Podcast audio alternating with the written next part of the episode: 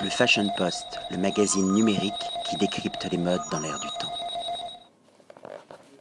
William Arlotti pour le Fashion Post aujourd'hui avec Marion Jouffre. Nous sommes à Bruxelles et nous allons parler création made in Belgium.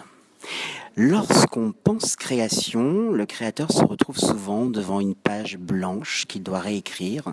Vous, votre page blanche, Marion, c'est le noir. Le noir que vous travaillez sous toutes les coutures, sous tous les, effets, satiné, mat, moelleux, laineux, doux avec euh, différentes dimensions. Pourquoi est-ce que vous avez pris ce parti pris de démarrer votre histoire comme un fil noir?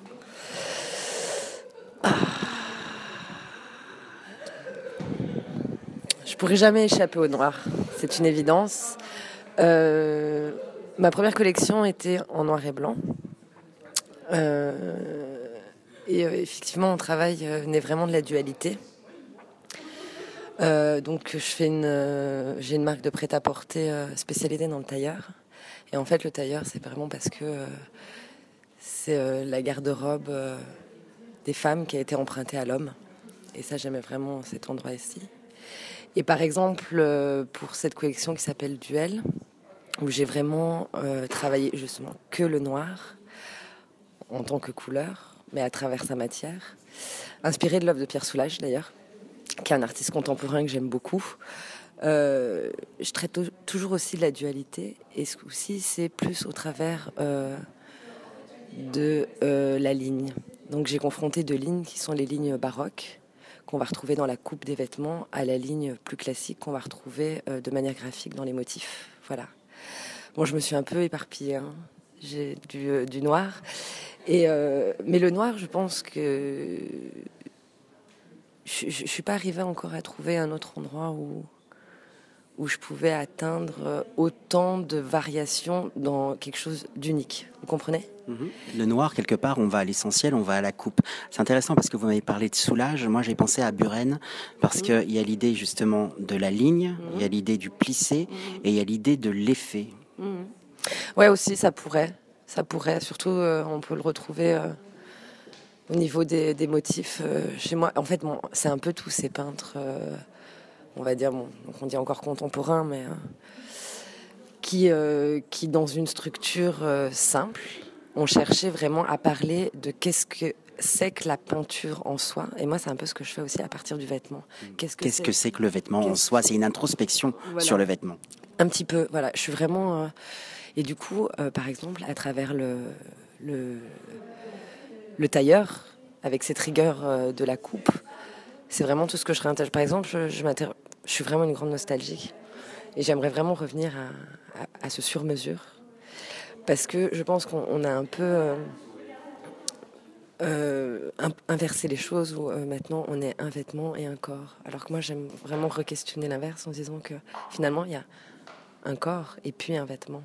Et la manière dont aujourd'hui nous consommons les vêtements, c'est un, c'est un peu l'opposé et je trouve que c'est dommage parce que très souvent on nous dit ah ça me va pas, ça me va pas, mais c'est parce que les coupes ne vont pas. Alors qu'un vêtement fait sur le corps d'une personne qui prend tous les aspects du corps, euh, que ce soit euh, ses rondeurs ou sa minceur, voilà, on peut vraiment arriver à des vêtements. Et pour ça, je, je porte vraiment une exigence, mais c'est vraiment une exigence à la coupe. Je veux dire, un vêtement, il, il peut être tout à fait simple et mes vêtements sont très simples. Il y a toujours un détail qui fait que voilà, je décale un peu les choses. Mais c'est la coupe, la coupe, la coupe, la coupe. Et la matière. Des très belles matières, parce que ça aussi c'est important. Ça a été quoi votre formation en mode? Je suis autodidacte. Euh, en fait, je suis costumière. J'ai commencé dans le spectacle vivant. Je travaillais pour des compagnies de théâtre, opéra, danse, cirque contemporain.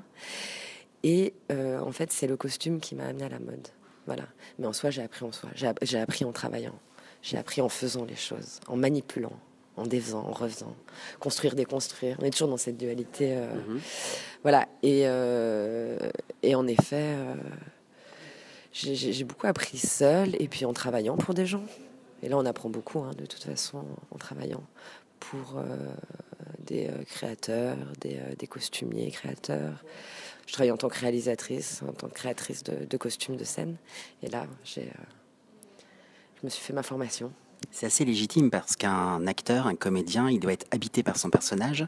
Moi, j'ai le, sentiment que vos clientes, quand elles viennent chez vous, elles vont, être, elles vont être habitées par des valeurs, par des convictions, par une expertise. Mm.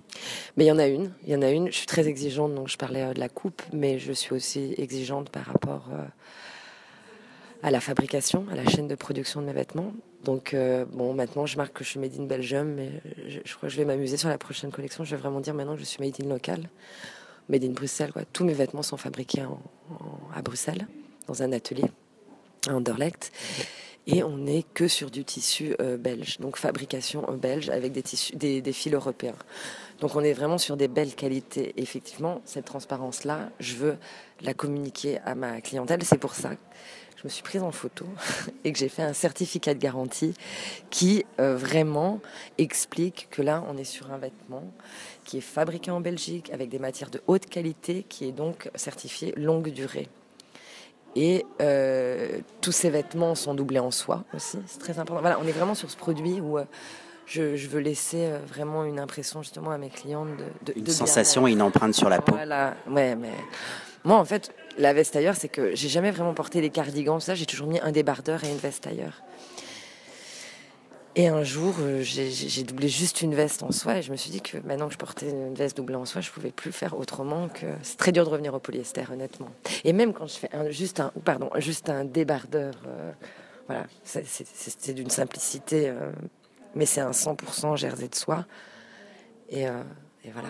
Enfin, je veux dire, une fois qu'on est habité par la douceur, c'est compliqué de revenir à des choses synthétiques et et qui, euh, qui hérissent le poil comme ça et qui nous font lever les cheveux. Donc voilà, je suis vraiment sur euh, un produit, enfin un, un, vêtement euh, qui, qui, est, qui, est exigeant, je dirais. Mhm. Avec un processus, avec une approche, avec une belle philosophie, ça sera la conclusion. Je vous remercie, j'étais ravi de vous rendre le magazine numérique qui décrypte les modes dans l'air du temps.